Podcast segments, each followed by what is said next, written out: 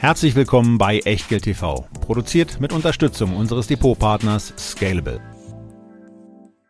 Heute geht es bei Echtgeld TV um Aktienanleihen, was sie können, was die Vorteile sind, was die Nachteile sind, was man wissen sollte. Und wissen sollte man auch, dass es Risiken bei der Geldanlage gibt, für die wir nicht haftbar zu machen sind. Wenn ihr dazu ein bisschen mehr hören wollt, dann passt jetzt mal genau auf. Ein kurzer Risikohinweis. Bitte beachtet, dass wir keine Anlageberatung erbringen und auch keinerlei Aufforderung zum Kauf oder Verkauf von Wertpapieren geben. Wir unterhalten uns über Geldanlage und mögliche Investments und ihr macht daraus bitte, was ihr für richtig haltet. Denn jede Entscheidung, die ihr trefft, ist allein euer Risiko und wir übernehmen für die Inhalte und die Unterlagen in der Sendung und auf der Website keinerlei Haftung. Zum Nachlesen gibt's diesen Disclaimer auf www.echtgeld.tv slash Disclaimer. So, dann legen wir, dann legen wir einfach mal los und wir legen damit los, dass Christian sich jüngst auf Twitter oder X, ich weigere mich ja irgendwie weiterhin diesen, diesen neumodischen, merkwürdigen Begriff zu sagen, weil man, man kann ja auch nicht sagen, also Christian hätte geixt, das klingt ja schon bekloppt, also Christian hat getweetet, ähm, als ihm eine Headline ein bisschen ins Auge gesprungen ist. Und das muss ich ja gar nicht erzählen sondern das kann Christian viel besser selber machen und äh, deswegen mal ab in die Friedrichstraße.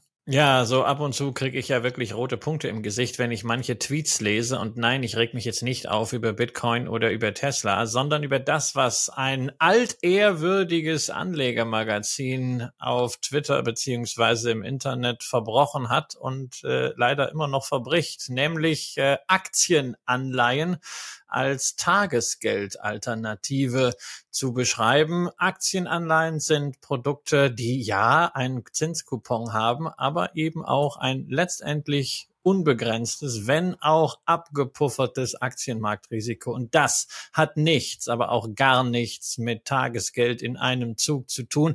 Das ist für mich gerade bei einem solchen Brand wie Börse Online, dem Anlegermagazin früher mal, letztendlich Verrat am Leser, insbesondere dann, wenn man auch noch mit einer TUI-Aktie um die Ecke kommt und die dann als Tagesgeld, also als Inbegriff der Sicherheit Ersatz irgendwie äh, hinstellt. Äh, da fühlte ich mich dann doch an eine Begebenheit erinnert, die schon äh, fast 30 Jahre zurückliegt, wie nämlich mein äh, Opa Wilhelm mir Ende der 90er mal ganz äh, stolz sagte, hey, ich habe jetzt acht Prozent von der Badischen bekommen. Und die Badische, das ist ja immer äh, seine Umschreibung gewesen für die BASF, die Badischen Anilin- und Soda-Fabriken. Und ich dachte nur so, hey, acht Prozent von der BASF, also die gab's auch Ende der 90er Jahre nicht. Und dann habe ich mal nachgeguckt, was er denn da im Depot hatte. Nun ja, und es war keine Unternehmensanleihe, sondern es war auch eine solche Aktienanleihe. Da werden vielfach Anleger mit diesem doch sehr griffigen Namen in etwas gelockt, was sie unbedingt tiefer durchblicken sollten. Und das wollen wir heute tun, abseits von allem, was mit diesem Clickbait zu tun hat. Ja, wobei, wobei, also das, das mit dem Locken sehe ich nicht so. Also ich meine, man kann der Zertifikateindustrie sicher mal immer einiges, einiges vorhalten und ähm, das äh, tun wir ja gelegentlich auch äh, in, in dem von mir herausgegebenen Fachmagazin. Aber der Begriff Aktienanleihe, die muss man sich einfach mal annähern. Da muss man sich mit dem Begriff auseinandersetzen und ähm, einfach dem, ja, dem, dem guten alten Grundsatz folgen, in etwas zu investieren, was man inhaltlich auch verstanden hat äh, was in der Tat ein bisschen problematisch ist, äh, um das mal etwas diplomatischer zu formulieren, als du es eben getan hast, ist in der Tat, wenn man äh, Tagesgeld, was ja, was ja dafür im Grunde genommen zuständig ist, dass man vielleicht in zwei oder in drei Monaten ähm, für irgendwas Spontanes gerüstet sein will, für eine Urlaubsreise, für eine Waschmaschine, die man sich kauft, dass man das äh, mit einem mit einem mit einem Basiswert wie der TUI alleine schon kombiniert. Ähm, das ist sicherlich nicht besonders geschickt gewesen. Nein, nein. Also sorry, da muss ich muss ich reingehen. Also ich Diplomatie in allen e, in allen Ehren, aber das ist nicht problematisch, sondern das ist wirklich eine Irreführung. Und das ist etwas, was Finanzmedien gerade mit einem solchen Brand genauso wenig tun sollten äh, wie Influencer, sondern da muss schon in der Überschrift, aber auch im weiteren Textverlauf ganz klar Produktwahrheit und Produktklarheit, was man ja auch von Emittenten einfordert, äh, bei, bei Medien eingefordert werden. Ja, und es ist ja dann diese Geschichte mit dem Tagesgeld zumindest korrigiert worden, nachdem es da einen Shitstorm gab, allerdings nur einmal. Und dieses Medium macht ja weiter. Es werden ja weiterhin, und diese Artikel sind ja im Internet abrufbar, Aktienanleihen mit Tagesgeld in Anführungszeichen beworben, empfohlen und vorgestellt. Und das ist einfach ein riesen Fauxpas und da muss man auch immer wieder den Finger in die Wunde legen. Und das geht natürlich auch an die Emittenten solcher Produkte, wenn die das sehen, wenn die darauf aufmerksam gemacht werden. Das muss man meiner Ansicht nach als Emittent korrigieren.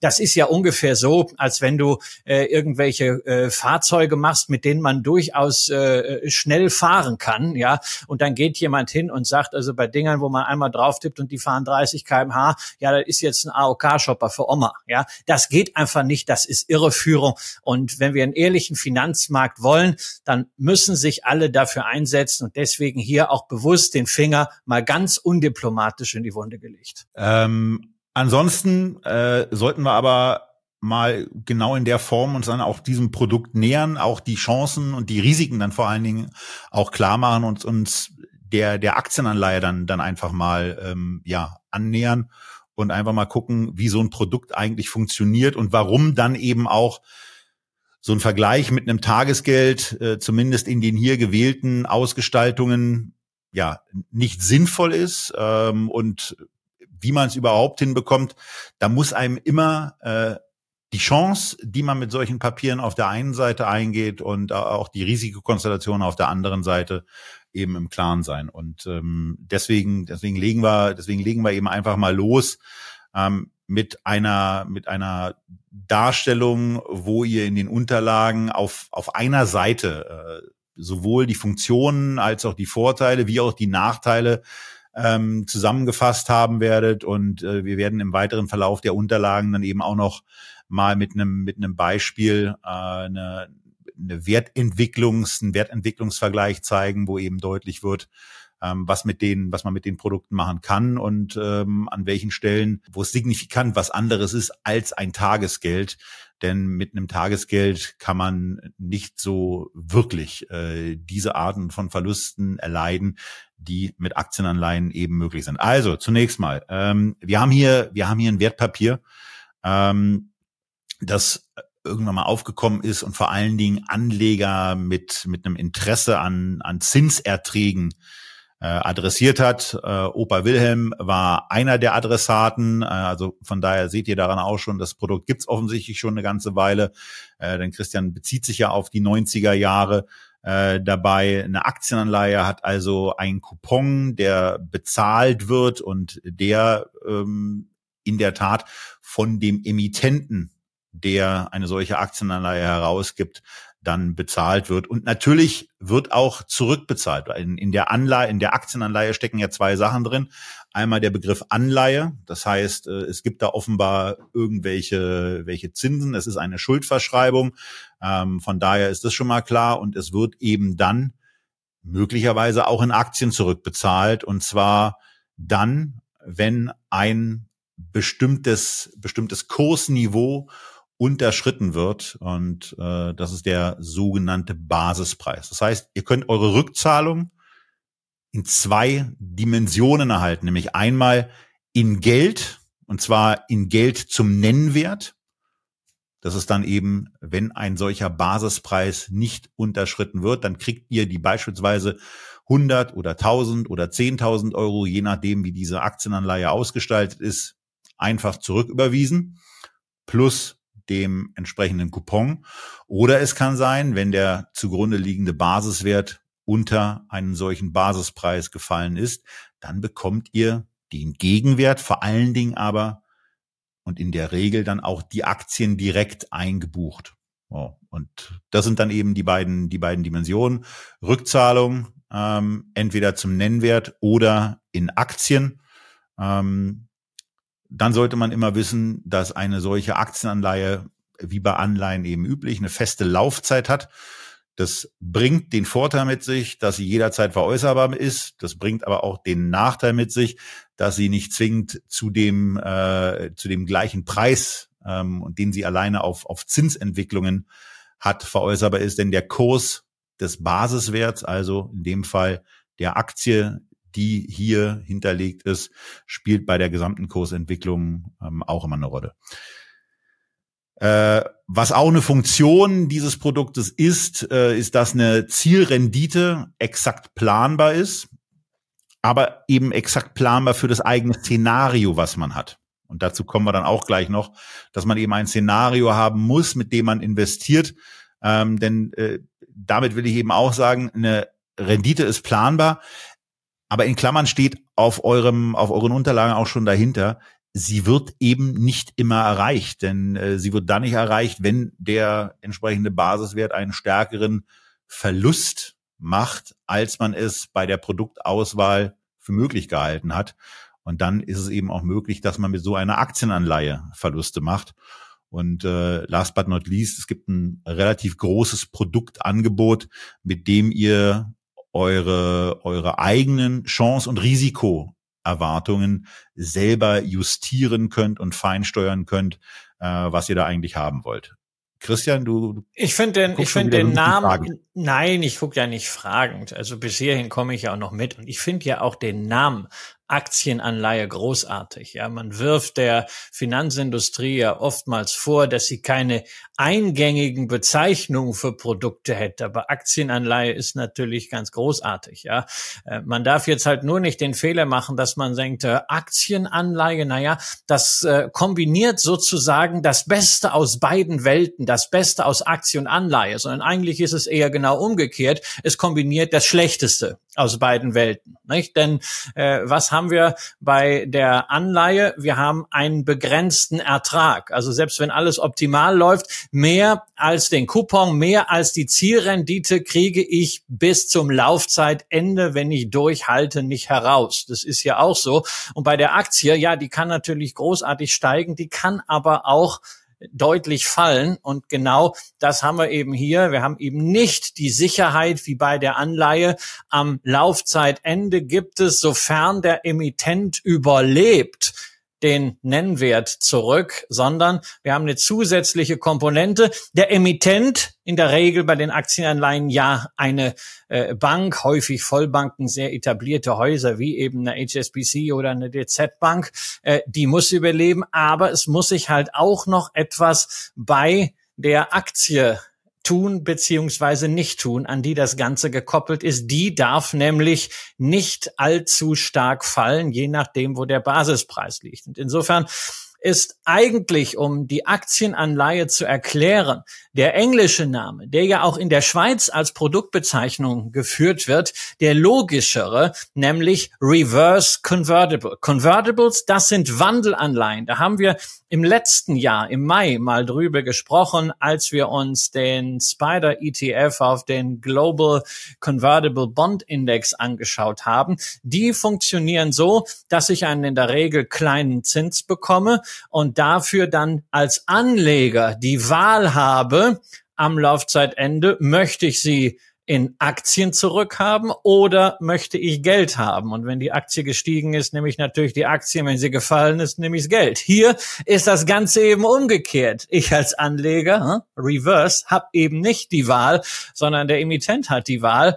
Wenn die Aktie deutlich gestiegen ist, über dem Basispreis ist, dann ist klar, dann wird der Emittent mir eben nicht die Aktien liefern, sondern nur den Nennwert. Und wenn sie gefallen ist, dann kriege ich eben die Aktien, die dann eben weniger wert sind als der Nennwert. Insofern Reverse Convertible bezeichnet es eigentlich und ich weiß gar nicht, ob im deutschen Retail wirklich Aktienanleihen so populär wären, wenn da jetzt stünde Reverse Convertible. Und man hat ja auch früher in der Werbung sie wirklich damit gespielt. Ja, ich erinnere mich noch sehr gut, wieso mein Opa auf diese Annahme kam, dass er acht Prozent von der Badischen kriegte. Da hat nämlich Saal Oppenheim in der Frankfurter Allgemeinen immer am Samstag im Finanzteil eine viertelseitige Anzeige geschaltet und da stand dann groß acht Prozent BASF und dann klein darunter Aktienanleihe und dann noch kleiner die ganzen Terms und Conditions dieser Anleihe. Da dachte man, hey, ich kriege Zinsen von diesem Unternehmen. Aber das ist eben nicht so, wann immer ihr seht, 8% Aktienanleihe auf TUI, 10% auf Apple oder whatever. Ihr kriegt keine Zinsen von diesen Unternehmen, sondern ihr kriegt die Zinsen von der emittierenden Bank. Genau, ihr kriegt das, ihr kriegt das von der Bank und äh, da waren jetzt, da waren jetzt so ein paar Sachen bei, die zumindest mal ganz kurz auch noch äh, einer klitzekleinen Aufbereitung bedürfen. Denn erstens haben vorhin gehört nach dem Motto, ihr bekommt das Schlechteste. Das stimmt natürlich nicht. Äh, also so stimmt's auf keinen Fall. Man äh, man bekommt einen höheren Zins ähm, und man ist im Negativfall immer besser dran als Anleger äh, als mit dem Aktieninvestment selbst.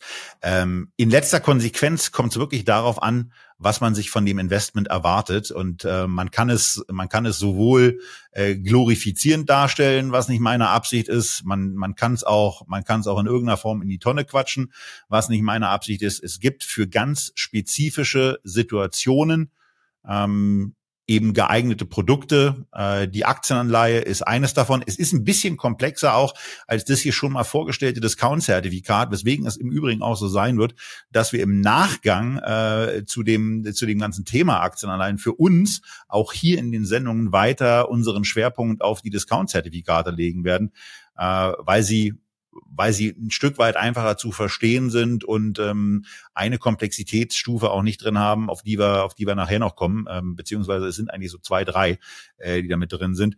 Ansonsten äh, mit diesem mit diesem Begriff äh, Reverse Convertible, wo in der Tat dann der Emittent die Wahl der Tilgung hat, hätte ich inhaltlich auch kein Problem. Aber ich habe in den letzten 20, äh, 25 Jahren so viele Begrifflichkeiten bei äh, Zertifikaten auch gehört, an denen ich mich gestört habe, dass Aktienanleihe für mich einfach gar kein Problem darstellt. Ich finde das Produkt damit äh, klar beschrieben, aber ich sage eben auch, bei mir kann es auch äh, eine, eine etwas stärkere Betriebsblindheit einfach sein, einfach deswegen, weil ich mit diesen Produkten äh, nahezu tagtäglich arbeite und zu tun habe. Und äh, für mich ist es eben inzwischen einfach eine Selbstverständlichkeit, äh, ebenso wie dass der Ball eben rund ist, was für Leute, die ähm, gar nicht wissen, was ein Ball ist, vielleicht auch nicht so klar ist.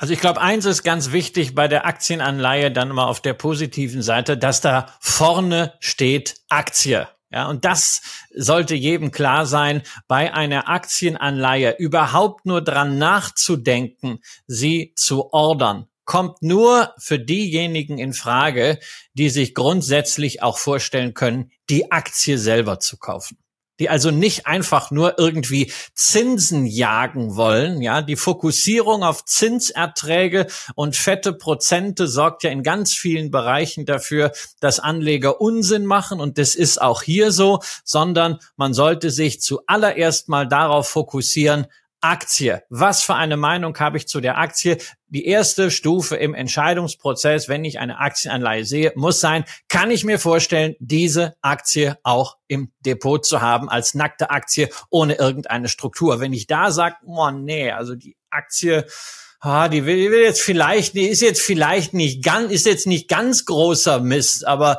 also im Depot haben will ich sie auf keinen Fall. Dann kann man gleich den Entscheidungsbaum beenden. Ne? Dann ist es nämlich nein, rühr das Ding nicht an, weil, du hast es ja eben gesagt, die Möglichkeit, dass man am Ende die Aktie eingebucht hat, die ist auf jeden Fall da und je nachdem, wie der Basispreis äh, gelegt ist, ist es sogar relativ wahrscheinlich, dass man am Ende die Aktie kriegen kann. Genau, und das muss ja gar nicht schlimm sein, sondern das kann ja auch, das kann ja auch gewünscht sein, so etwas zu machen. Ich habe ja bei der Discount Zertifikate-Sendung, die wir ja auch schon mal hatten und wo wir dann auch das LVMH-Discount-Zertifikat seinerzeit gekauft haben, ja genau auch dieses Ding in den Raum gestellt, dass es für mich dann immer eigentlich eine limitierte Kauforder darstellt, wo ich, wo ich dann schon sehe, wenn die nicht ausgeführt wird, diese limitierte Kauforder, weil der Basispreis eben an dieser Stelle ähm, jetzt aus der Perspektive der Aktienanleihe gesprochen, nicht erreicht oder unterschritten wird, dann, dann weiß ich eben von vornherein, was ich da an Ertrag bekomme. Und wenn die wenn die Aktie doch unter diesem Basispreis schließt, dann passiert ja auch etwas, was ich total in Ordnung finde. Dann bekomme ich nämlich diese Aktie zu diesem entsprechenden Preis und auf den ersten, auf den, auf den Nennwert, den ich damals investiert habe, bekomme ich dann eben auch noch diesen höheren Zins. Und laufe da dann eben einfach besser, als ich es mit einer limitierten Kauforder machen würde. Wobei zur Vollständigkeit dieser äh, Erklärung auch immer noch gehört, dass eine limitierte Kauforder natürlich jederzeit dann ausgeführt wird und beim ersten Berühren beziehungsweise Unterschreiten des von mir eingestellten Limits, wohingegen bei der Aktienanleihe das nur zum Bewertungstag und dann auf Basis eines Kurses, nämlich des entsprechenden Schlusskurses, der im Prospekt dann eben auch vermerkt ist, äh, geschieht. Das ist schon eine Differenzierung. Aber es kann eben sehr, sehr gut funktionieren. Man kann auch in Abwärtsrichtung mit einer Aktie positive Erträge generieren und dann den positiven Effekt haben, dass man sie vielleicht sogar äh, zu einem Preis, den man sich vorher überlegt hat, eingebucht bekommt, was bei LVMH und dem entsprechenden Discount-Zertifikat ja auch funktioniert hätte wenn wir selber nicht diese Position vorher aufgelöst hätten, um dann auch die Aktie zu kaufen. Machen wir hier mal weiter, äh, gehen kurz durch die Vorteile und Nachteile durch. Ähm, Vorteile, Christian hatte schon gesagt, das Thema, das Thema äh, sicher äh, ist deswegen von mir auch ganz bewusst immer in Anführungsstriche zu setzen, weil ja, sicher sind ja zwei Sachen, Steuer und der Tod. Ähm, der Coupon ist sicher und bei Anlage bekannt, das stimmt. Ähm, auf der anderen Seite muss man eben immer wieder auch klar mit einbeziehen, eine Aktienanleihe ist eben eine Anleihe. Die Anleihe ist immer nur so gut wie die herausgebende Bank. Aber ähm, jetzt muss man eben auch mal sagen, von den äh, Hunderttausenden Aktienanleihen, die es äh, in den letzten zweieinhalb Jahrzehnten gab, äh, sind nur ja sind nur sehr sehr wenige in irgendeiner Form äh, wegen, wegen Schwächen eines Emittenten. Und da gab es ja in Deutschland glücklicherweise nur einen etwas ernsthafteren Fall äh, betroffen gewesen. Und ich weiß gar nicht, ob dieser Emittent damals Aktienanleihen draußen hatte. Und ähm, äh, an, ansonsten ist zu dem Fall weitestgehend auch alles gesagt. Ertragspotenzial ist höher als das Zinsniveau. Äh, das muss dann schon sein. Ne? Also ich meine, ähm, wenn ich wenn ich jetzt mit einer wenn ich mit dem zusätzlichen Risiko einer Aktieneinlieferung dann nicht mehr bekomme, als ich am Kapitalmarkt zum Beispiel Bundesanleihen bekommen würde, äh, dann muss man auch mal ganz klar sagen, dann kann ich auch gleich bleiben lassen. Also von daher, das ist eine Selbstverständlichkeit, aber bleibt trotzdem Vorteil. Ich kann Ertrag auch bei fallenden oder stagnierenden Kursen machen. Das ist äh, eben für mich in der Regel das Kernargument, warum ich genau diese Art von Produkten, Erträge bei nachgebenden Kursen zu machen so spannend finde. Und ähm, äh, das hatten wir, das hatten wir hier auch schon dargestellt, ähm, dass das eben eine, dass das eben eine Geschichte ist, die ja, mit der man, mit der man strategisch sehr gut vorgehen kann und was wir in den nächsten Monaten auch weiterhin regelmäßig tun werden. Die Höhe der Rückzahlung ist am Ende sehr leicht nachvollziehbar. Wir werden das gleich im Beispiel auch sehen. Also ihr wisst im Grunde genommen, in dem Moment Basispreis ist das entscheidende Kriterium. Wenn Aktie größer Basis, also wenn Aktienkurs äh, bei Fälligkeit über dem Basispreis notiert, dann gibt's eben den Nennwert zurück, dann gibt's die 1000 Euro wieder. Und wenn er da drunter notiert, dann gibt es eben eine bestimmte Anzahl von Aktien, die man geliefert bekommt. Und damit ist, ist das Thema eben auch klar. Ähm, und den Zins, Zins gibt's eben auch, ähm, nachdem, nachdem Herr Lindner auch noch seinen äh, vielleicht nicht fairen, aber zumindest ähm, gesetzlich vereinbarten Share erhalten hat. Also dann hat man das eben schon, dass, dass Verluste mit einer Aktienanleihe immer geringer sind als bei einem Direktinvestment in die Aktie, wenn die Aktie fällt. Ähm, selbst wenn sie auf Null fällt, gibt's bei der Aktienanleihe eben immer noch den Coupon zurück, wobei man dann fairerweise auch sagen muss, wenn euer Basiswert bei der Aktienanleihe, also ein äh, Beispiel aus der Vergangenheit wäre dann eben eine Wirecard gewesen, wenn die dann nahezu auf Null fällt und äh, ihr eben dann beispielsweise eure zehn Aktien für 35 Cent eingebucht bekommt, ähm, und dazu noch euren Coupon von wahrscheinlich dann 12 bis äh, 15 oder in dem Fall bei, bei den 1000 Euro, die es ja ganz oft sind, äh, 120 bis 150 Euro, dann habt ihr trotzdem 85 Prozent äh, verloren und damit ist eure Glückseligkeit auch überschaubar, aber in der Gesamtbilanz bleibt es eben trotzdem das bessere Ergebnis. Und äh, muss man eben auch sagen, bei, bei größeren, bei relevanteren Werten, also Basiswerten, also einer LVMH oder einer Microsoft oder einer Münchner Rück, da herrscht eben auch intensiver Wettbewerb. Aber wo Licht ist, Christian, da ist ja auch Schatten, wissen wir ja auch. Und deswegen auch nochmal ganz deutlich, was sind die Nachteile bei einer Aktienanleihe? Da steht an erster Stelle zunächst mal, ähm, dass man in der Tat Verluste machen kann. Und äh, Verluste ist schon ein wichtiges Thema, denn das kann eben auch ganz schön durchhämmern. Also wenn sich so eine Aktie dann eben halbiert, dann kann es eben bei der Aktienanleihe dann auch ganz gut sein, dass ihr ähm, nahezu eine Halbierung eures Kapitals äh, mit in Kauf nehmen musst. Ein zweiter Nachteil naja, es ist ja, ist ja auch logisch, ist ja auch logisch, weil ich meine, du hast dann einen Coupon, der ja, das werden wir vielleicht hinterher nochmal an einigen Beispielen sehen, durchaus auch zweistellig äh, werden kann. Ja, also ich habe ja auch noch in dieser Tagesgeld-Schandecke äh, gesehen, irgendwas 10,25 Prozent Anleihe auf Apple. Ja, das ist ja mal eine Ansage, jetzt gerade auch im Vergleich zu einem Corporate Bond äh, von der Apple. Aber es ist klar, wenn man äh, eine Aktie hat, die wirklich äh, sich halbiert oder auch nur drittelt, äh, wie jetzt beispielsweise bei einer Bayer in relativ kurzer Zeit, dann ist auch dieser Coupon, der ja sozusagen als Sicherheitspuffer fungiert, relativ schnell verschnützt. Und das ist eben der entscheidende Unterschied, wenn wir jetzt auch mal von dem Tagesgeld weggehen, sondern äh, zum Corporate Bond zur Unternehmensanleihe gehen, weil für das Chance-Risikoprofil der Unternehmensanleihe, damit die Sache am Ende aufgeht, ist nur relevant, dass der Emittent mindestens so lange lebt, dass er alle Zinszahlungen und die Rückzahlung leisten kann. Dem muss es nicht sonderlich gut gehen. Der muss es irgendwie schaffen zu refinanzieren ohne irgendeine Art von Kreditereignis. Aber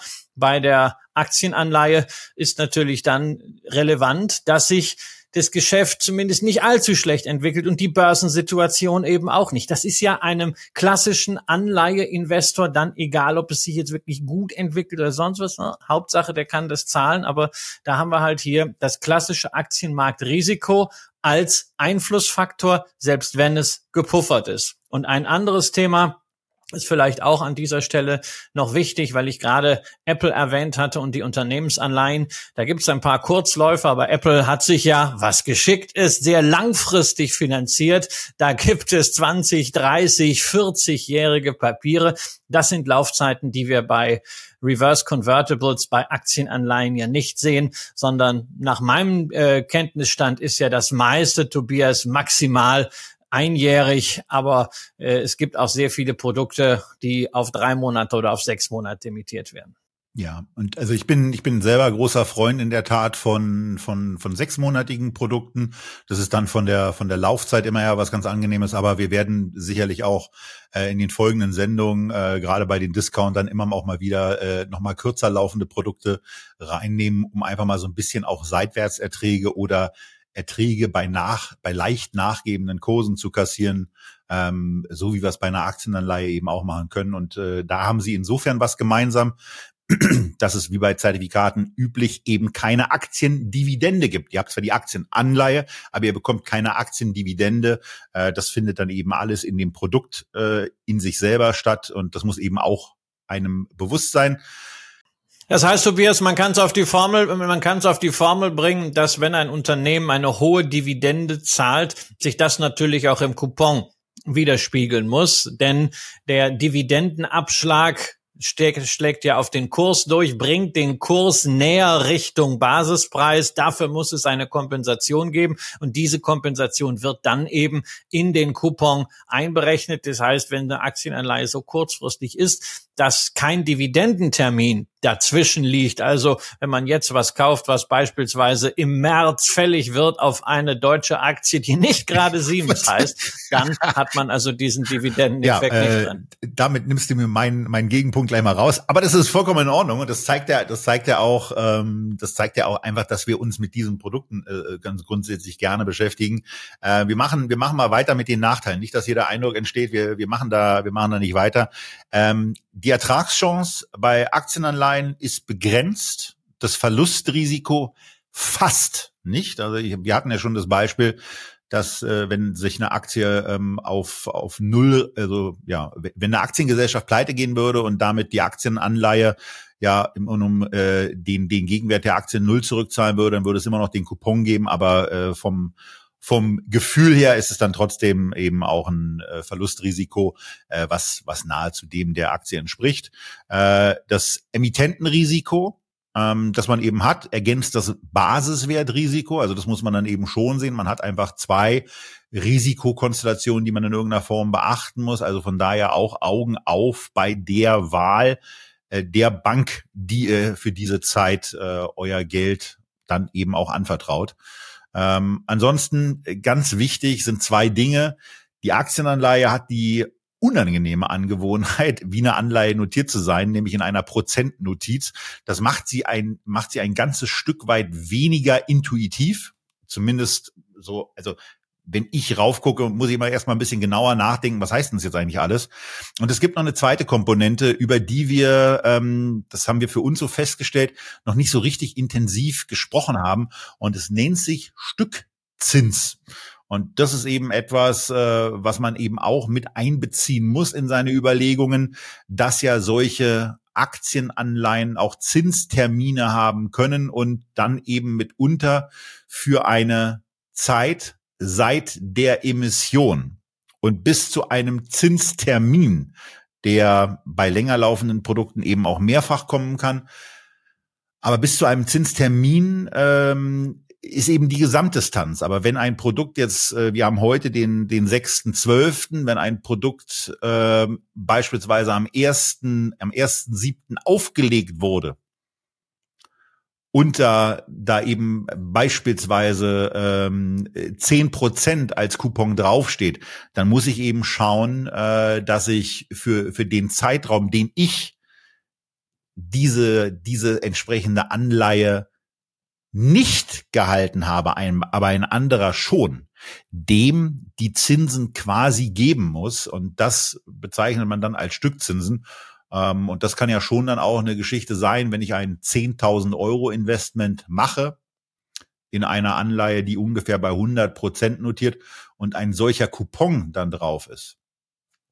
Und wir beispielsweise über eine Zeitspanne reden äh, von einem halben Jahr, dann muss ich eben zu dem Kaufpreis auch noch die Hälfte von 10 Prozent, also dann 5 Prozent Stückzinsen in meinem Kaufpreis mit einbeziehen, der dann natürlich auch von meinem Geldkonto belastet wird. Das ist bei der Disposition einigermaßen wichtig. Beim Zinstermin bekomme ich dann aber auch die Zinsen für diese gesamte Periode ausbezahlt.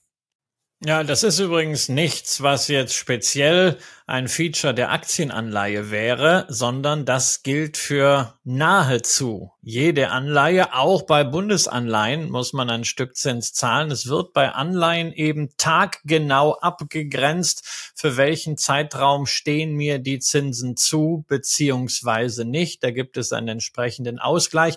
Das ist nur eben gerade bei Bundesanleihen lange nicht aufgefallen, auch nicht bei dem einen oder anderen Papier, was wir hier in der Sendung besprochen haben, weil kurzfristige Bundesanleihen, die so eben während der Corona-Pandemie begeben wurden und jetzt allmählich auslaufen, äh, die hatten eben keinen Zinscoupon und folglich braucht man auch keine Stückzinsen. Aber das ist grundsätzlich der Fall. Ist also bei Anleihen gänzlich anders als bei Aktien und der Dividende. Da gibt es ja den äh, Record Day, wo man die Aktie im Depot haben muss, damit man dann auch die Dividende hat. Und entsprechend gibt es ja dann den äh, Ex-Tag, äh, wenn die Aktie ohne Anrecht auf die Dividende gehandelt wird. Da findet also keine solche Abgrenzung statt. Dafür gibt es dann eben diesen Dividendenabschlag, den man ja, ja bei manchen Aktien, die dann eben Renditen so haben von drei, vier, fünf, sechs und mehr Prozent auch im Kurs sieht. Ist immer so ein Thema bei der Münchner Rück oder bei Mercedes. Ähm, der wird rein statistisch relativ schnell aufgeholt, aber man sieht ihn.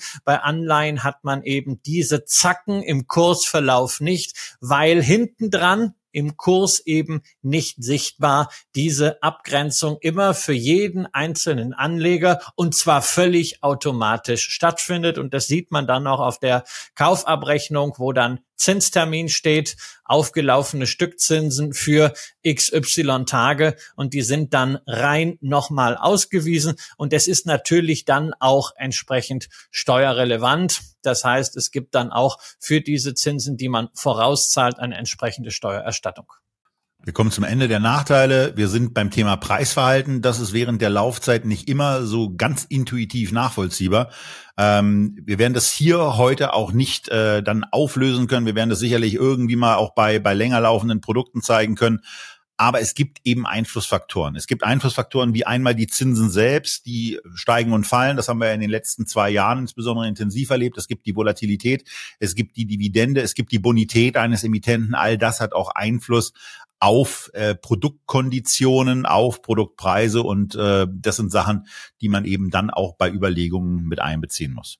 Ja, aber man sollte es schon grundsätzlich vom Hintergrund erwähnen. Es wird hier nicht ausgewürfelt, sondern es hat eben alles einen strukturellen Grund, denn eine Aktienanleihe ist ja ein zusammengesetztes derivatives Wertpapier strukturiert aus zwei Komponenten. Einerseits eine Null-Coupon-Anleihe, also eine Anleihe, die keinen Zins hat, kombiniert mit einer Option. Es wird eine Verkaufsoption verkauft. Dafür kriegt man die Prämie, der sogenannte Shortput. Und wenn wir Option haben, dann sind wir halt bei all dem, was die Herren Black und Scholes in ihrer berühmten Formel für die Optionspreisbewertung mal haben einfließen lassen lassen, nämlich neben Dividenden und Zinsen, jetzt ja auch wieder ein wichtiger Faktor, vor allen Dingen die Volatilität der Basiswerte oder des Basiswerts. Und da kann man ja auch so eine Grundregel zumindest finden, Tobias, ne? wenn die Volatilität hoch ist, also die Schwankungen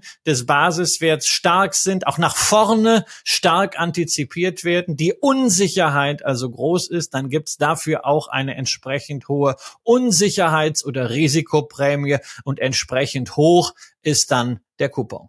Das ist ja beim Coupon im Grunde immer so. Je höher der Coupon, desto mehr Unsicherheit muss da irgendwie sein. Bei der Aktienanleihe ist es eben äh, aufgrund der Schwankungsbreite und äh, vielleicht auch vielleicht auch des Themas äh, der der der vom Markt im Moment erwarteten ähm, ja Fähigkeit dieses Unternehmens Dinge Dinge zu bewerkstelligen, weswegen weswegen dann diese Prämien auch besonders hoch sind und ansonsten ist es bei einer Anleihe ja generell so, dass wenn irgendwelche Unternehmen oder auch Staaten besonders viel Zinsen zahlen, dass es in der Regel auch ein Indiz dafür ist, dass es mit der Rückzahlung je höher, je höher der Zins, je höher der Coupon ist, äh, mit der Rückzahlung eben auch ein steigendes Enttäuschungspotenzial geben kann. Ne? Also je höher der Coupon, desto höher das erwart, das zu erwartende Enttäuschungspotenzial. Und das muss man eben mit einbeziehen.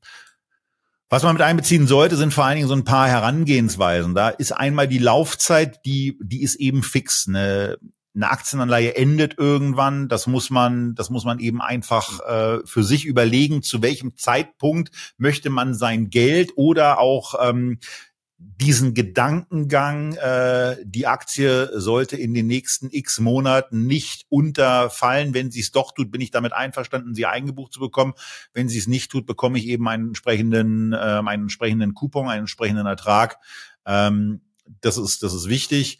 Ähm, wichtig ist auch, dass Kursbewegungen während der Laufzeit relativ egal sind. Es geht wirklich darum, was passiert bei Fälligkeit, genauer gesagt beim beim äh, Erreichen des Bewertungstages äh, einer solchen Aktienanleihe. Ähm, wie, wie schaut es, wie schaut es da aus? Das zweite, was auch fix ist, ist der Coupon. Also äh, den bekomme ich dann geboten und äh, der gibt mir meine meine Ausschüttungshöhe an und natürlich er ist dafür verantwortlich, wie eigentlich dieser Gesamtertrag dann dann aussieht. Wir hatten es schon, dass er unabhängig äh, von der Entwicklung des Basiswerts bezahlt wird. Es gibt den Basispreis, auch, auch den hatten wir jetzt schon diverse Male genannt. Das ist der Mindestkurs, äh, der zur Fälligkeit für eine Rückzahlung zum Nennwert äh, dann erreicht werden muss. Und ähm, also wenn dieser Kurs erreicht wird, dann gibt's eben Kohle und wenn er wenn er nicht erreicht wird, dann gibt's in der Regel 90, 95 Prozent der ausstehenden Produkte haben eine haben eine Aktienlieferung mit einge, eingepreist ähm, äh, dann gibt's eben die Aktie im Zweifelsfall. Und äh, darüber hinaus seht ihr auf vielen Finanzportalen dann eben auch dieses, dieses Thema der, des Bezugsverhältnisses. Das ist im Grunde genommen das Ergebnis zwischen äh, wie viel, wie viel Nominalwert habe ich hier eigentlich zugrunde liegen, was ist der Basispreis und daraus ergibt sich dann auch eine Anzahl von Aktien, die ihr im Zweifelsfall angeliefert bekommt. Und was eben auch etwas ist, was dann bei der bei der Auswahl zu berücksichtigen ist, je mehr Abstand äh, von ähm, dem aktuellen Kurs des Basiswertes zum Basispreis es gibt, desto höher ist im Grunde genommen eure Sicherheit äh, zu 100 Prozent eure Erstattung zu bekommen und den Coupon.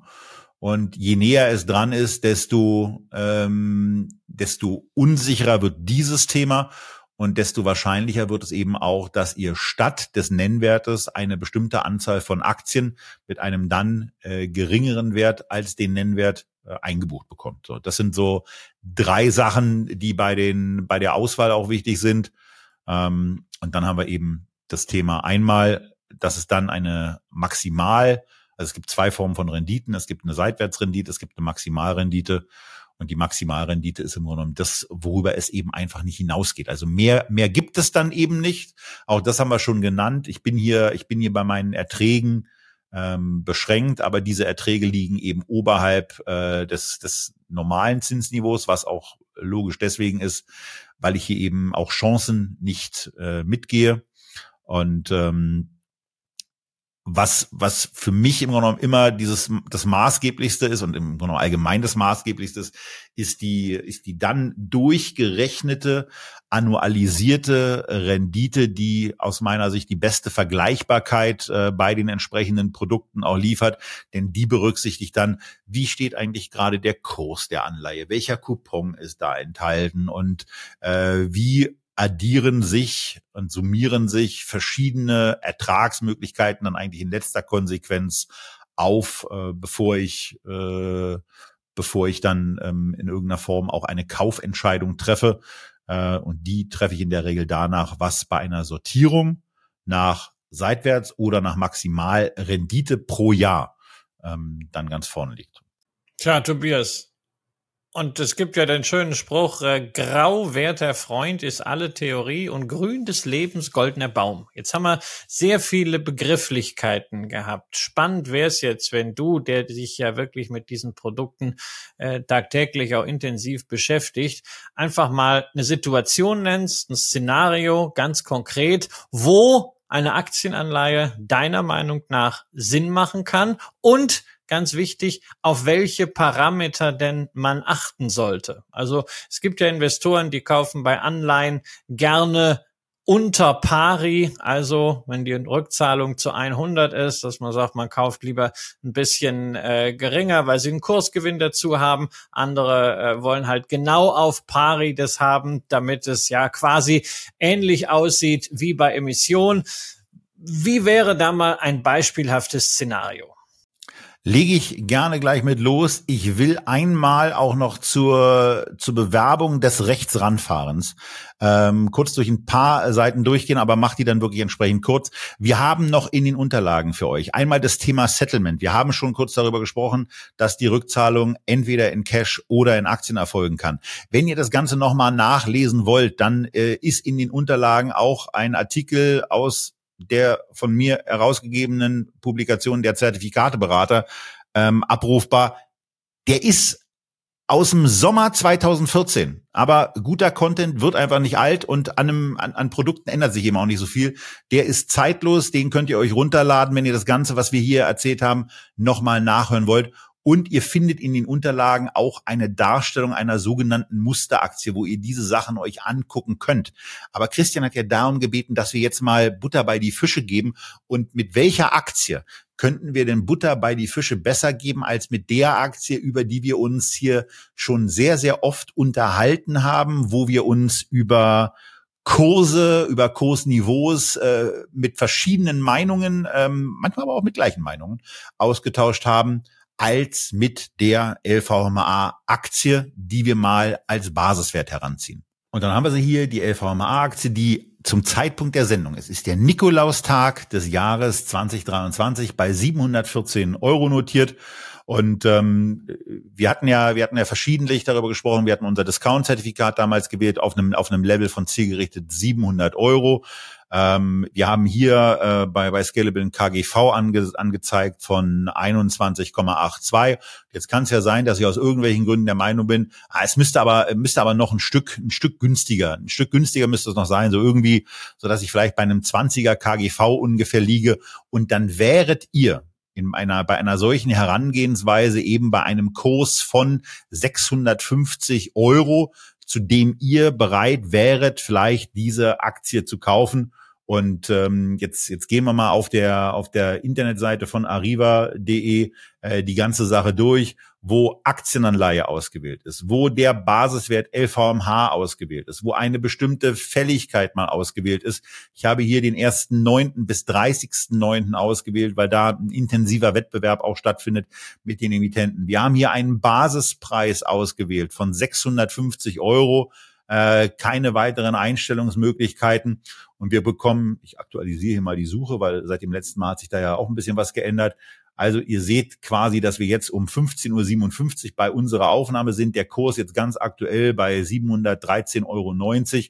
Und ihr könnt dann eben sehen, dass die Renditen von verschiedenen Aktienanleihen, die am gleichen Tag auch noch ihre Fälligkeit haben, zwischen 9,02 Prozent als Seitwärts- oder auch Maximalrendite euch anbieten und 8,23 Prozent. Und da guckt man dann eben entsprechend in einer Tabelle in der Regel ähm, ganz oben auch hin, äh, stellt sich dann die Frage, bin ich, wäre ich mit einem solchen mit einem, mit einer solchen Verzinsung zunächst mal, also einer solchen Gesamtrendite, die sich ja zusammensetzt aus einem Coupon von 6,3 Prozent und einem Kurs, zu dem ich im Moment kaufen könnte von äh, 97,82 Prozent, äh, bin ich damit einverstanden, eine solche Rendite zu erzielen, habe hier als ähm, Anbieter eben die DZ Bank, äh, die ganz nebenbei gesagt auch gerade den ersten Platz bei dem Juryentscheid der Zertifikate Awards für Aktienanleihen gewonnen hat.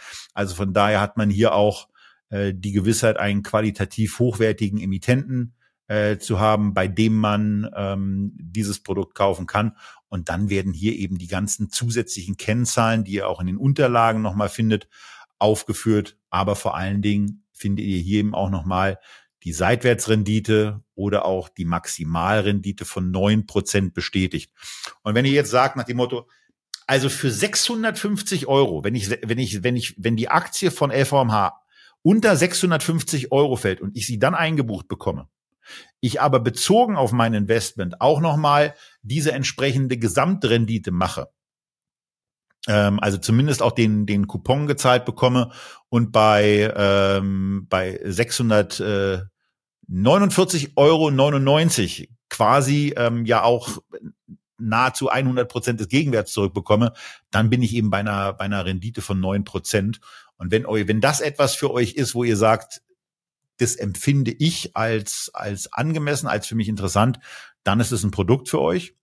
Und wenn nicht, dann ist es eben auch äh, die einfachste aller möglichen Entscheidungen. Wenn, ich, wenn das für euch nicht interessant ist, wenn euch, wenn nicht dieser Umweg zu kompliziert ist, dann sagt ihr einfach, lass ich bleiben. Ja, ich glaube, man sollte noch mal erwähnen, dass man eigentlich zwei Dinge mitbringen muss, um sich jetzt für eine solche Aktienanleihe entscheiden, zu entscheiden. Also neben dem Verständnis und der grundsätzlichen Bereitschaft, sich auf äh, derivative Produkte einzulassen auf Basis all dessen, was wir allgemein gesagt haben. Erstens, ich kann das nicht oft wiederholen, man muss die Aktie wollen. Wenn man die Aktie nicht im Depot haben will, sowieso Finger weg. Und man braucht eigentlich äh, die Einstellung, naja, also zu einem Preis von 650 hier, dem Basispreis, da würde ich die LVMH gerne kaufen. Das ist das eine. Und das andere ist, man braucht auch die Erwartung, dass es nicht innerhalb der Laufzeit bei LVMH fulminant nach oben geht. Wenn ich also davon äh, die meine, naja, ich würde sie gern zu 650 kaufen, weil ich glaube, sie geht innerhalb der nächsten neun Monate auf 900, dann ist es eben auch das falsche Produkt, weil man sich eben die Upside nach oben abschneidet. Also es ist ein sehr zugespitztes Szenario A zur Aktie, B auch zum Wertentwicklungspotenzial für diese Laufzeit. Das muss man sich verklaren.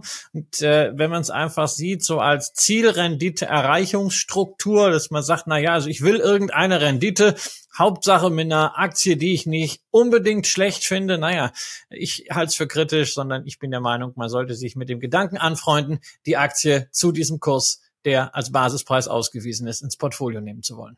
Genau, das, das sollte es in der Tat sein, denn ähm, ohne, ohne eine gewisse Begeisterung für den entsprechenden Basiswert würde ich persönlich auch ungerne dieses Risiko eingehen. Also mich nur von einem Coupon, mich nur von einer Renditechance treiben zu lassen, das ist nicht, das ist nicht so wirklich meins. Aber um eine Aktie zu einem bestimmten Preis eingebucht zu bekommen, ist es ein klasse Vehikel. Und ob ihr das eben in Form einer Aktienanleihe macht oder ähm, in dem äh, von uns hier in dem Format dann auch äh, zukünftig bevorzugten Discount-Zertifikat. Das ist eben eure Sache und äh, wir werden euch dazu sicherlich auch auf dem Laufenden halten. Ähm, insbesondere, wenn, was ja nicht so selten vorkommt, ich mal wieder bei einer Aktie sage, ist mir zu teuer. Aber ich finde es ein klasse Unternehmen. Denn in so einer Situation ist genau das, sind die beiden Sachen, die wir, die wir hier eben angesprochen haben, erfüllt, die für ein Aktienanleihe-Investment, für ein Discount-Zertifikate-Investment ideal sind. Ich finde das Unternehmen toll. Mir ist es zu teuer. Ich kann vielleicht einen Preis definieren, zu dem ich es kaufen würde. Und dann kann ich auch mal gucken, hm, äh, was gibt's da eigentlich auf dem Markt für strukturierte Produkte, für Angebote, ähm, für die Umsetzung einer solchen Erwartungshaltung. Und das erwartet euch an der ein oder anderen Stelle und wohl dosiert in den nächsten Wochen bei Echtgeld TV. Ähm, und zwar auch in den Ausprägungen und in einer Ausprägung, die Christian eben gesagt hat. Denn in der Tat, man kann sich ja auch mal ein, ein Discount-Zertifikat auf LVMH, Christian, angucken, was einen Cap nicht bei 650 oder bei 700 hat, sondern man kann da eben auch mal eins nehmen, was den Cap bei 900 Euro hat und dann einfach mal nach einem, nach einem halben Jahr gucken, wie hat sich eigentlich Discount-Zertifikat 1 entwickelt, wie hat sich Discount-Zertifikat 2 entwickelt und äh, wie hat sich die Aktie eigentlich selber entwickelt, damit man einfach auch mal diesen Vergleich hat. Ähm, und äh, dabei kann man ja auch das eine oder andere mitnehmen. Boah, das war jetzt ganz schön trockener Stoff und wenn sich bei euch jetzt die Erkenntnis eingestellt haben sollte, das ist nichts für mich, das rühre ich nicht an. Auch dann hat diese Echtgeld-TV-Folge ja für euch eine wichtige Erkenntnis gebracht, nämlich, dass ihr bei all diesen Artikelchen, bei all diesen Postings zu diesem Thema gleich sagt, okay, habe ich mich einmal mit beschäftigt, für mich einen Haken dran gemacht, ist nichts, ich kaufe weiterhin entweder Aktien oder Anleihen, ähm, was ich übrigens äh, in aller Bescheidenheit auch tue. Aber Tobias, lass uns noch ein bisschen zum Schluss über ha, bisschen was Lebendiges sprechen, bisschen was Realwirtschaftliches, nicht nur strukturierte Wertpapiere, sondern reale Anlagen, die draußen stehen und Energie produzieren. Wir hatten ja, es ist am Dienstag live gegangen, mal wieder ein Interview mit Christoph Hussmann und sind ihn ja diesmal gleich mit dem angegangen, was ja auch euch genauso wie uns auf den Nägeln brennt, wenn das alles so gut funktioniert, wenn die Prognose ja nochmal bestätigt wird, wenn die Anlagen ordentlich Strom produzieren, warum und wann kommt das Ganze denn endlich mal bei der Aktie an, die ja letzten Tage waren etwas besser, aber im Grunde das ganze Jahr schon runterdüdelt und jetzt ein Drittel verloren hat in den letzten zwölf Monaten knapp.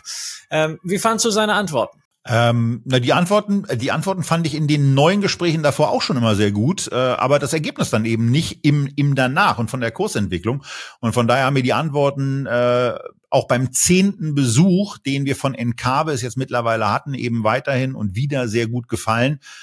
Aber vor allen Dingen bin ich aus dem Gespräch rausgegangen und habe für mich so gesagt, ja, okay, ähm, ich kann ja erst, ich kann ja erst nach dem Termin kaufen, wenn wir, wenn wir die Sendung hatten. Jetzt haben wir den Nachteil äh, an der Stelle äh, von den letzten paar Tagen, dass die Aktie jetzt in der letzten Woche ähm, schon mal äh, zehn äh, Prozent an Wert zugelegt hat. Nur damit bleibt für mich eben trotzdem eine Kernaussage mit drin, dass ähm, äh, die Aktie auf Basis des Kurs-Cash-Flow-Verhältnisses im Moment weiterhin preiswert ist, ähm, dass äh, Herr Hussmann und äh, bei der bei der in Berlin stattgefundenen Veranstaltung hat das Herr Peters eben auch nochmal äh, sehr deutlich dann rausgebracht, äh, dass eben auch in den nächsten Jahren jetzt nochmal ein ein deutlicher Wachstumsschub zu erwarten ist und zwar sowohl beim beim Umsatz als dann eben aber auch beim beim Ertrag und beim äh, zu erwartenden Cashflow.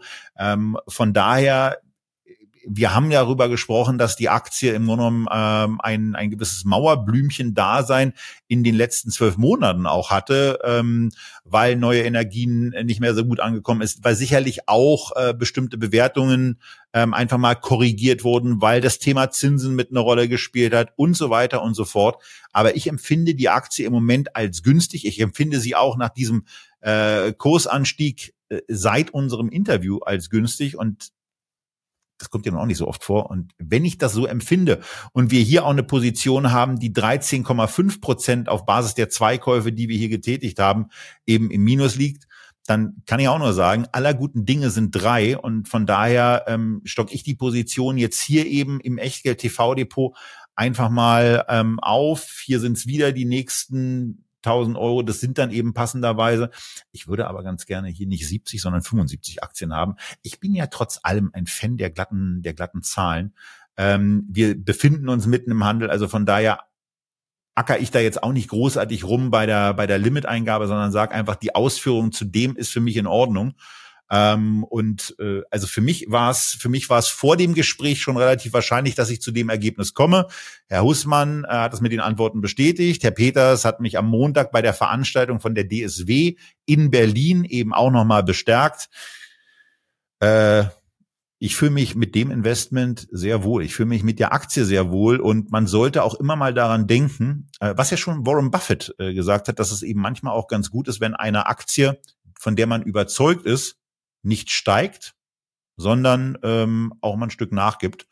Ähm, und von daher äh, fühle ich mich wohl mit dieser zweiten Aufstockung, mit der dritten Positionierung in der Aktie, ähm, wo wir jetzt eben hier im Depot 200 Stück haben. Und jetzt sind wir an einem Punkt angekommen, äh, wo ich total gerne nochmal Christians Meinung gehört hätte, aber wir zum ersten Mal bei einer Aufzeichnung von Echtgeld TV ein technisches Problem dergestalt haben, dass wir über unsere Plattform Riverside, über die wir das Ganze aufzeichnen und dann eben auch connected sind, irgendwie nicht mehr vernünftig hinbekommen und äh, wir noch im Chat interagieren können und Christian auch gesehen hat, äh, dass sich die Aktie gerade gekauft hat, äh, aber ähm, er selber nichts mehr dazu sagen kann. Aber er meinte eben nur ganz lakonisch im Kommentarbereich, äh, es, es sei ja bekannt, dass er das Unternehmen und die Aktie gut findet. Und äh, von daher ähm, kann er es nicht mal so kurz machen, wie es Charlie Manga äh, lange Jahre getan hat. Auch diese Sendung sei euch herzlich ans Herz gelegt. Aber Christian has nothing to add an dieser Stelle und ist dann aber nächste Woche wieder da, wenn ihr hoffentlich auch mit dabei seid. Und zwar erstens gesund, zweitens weiter investiert und drittens natürlich bei Echtgeld TV. Das war's für heute. Tschüss aus Berlin. Bis zum nächsten Mal.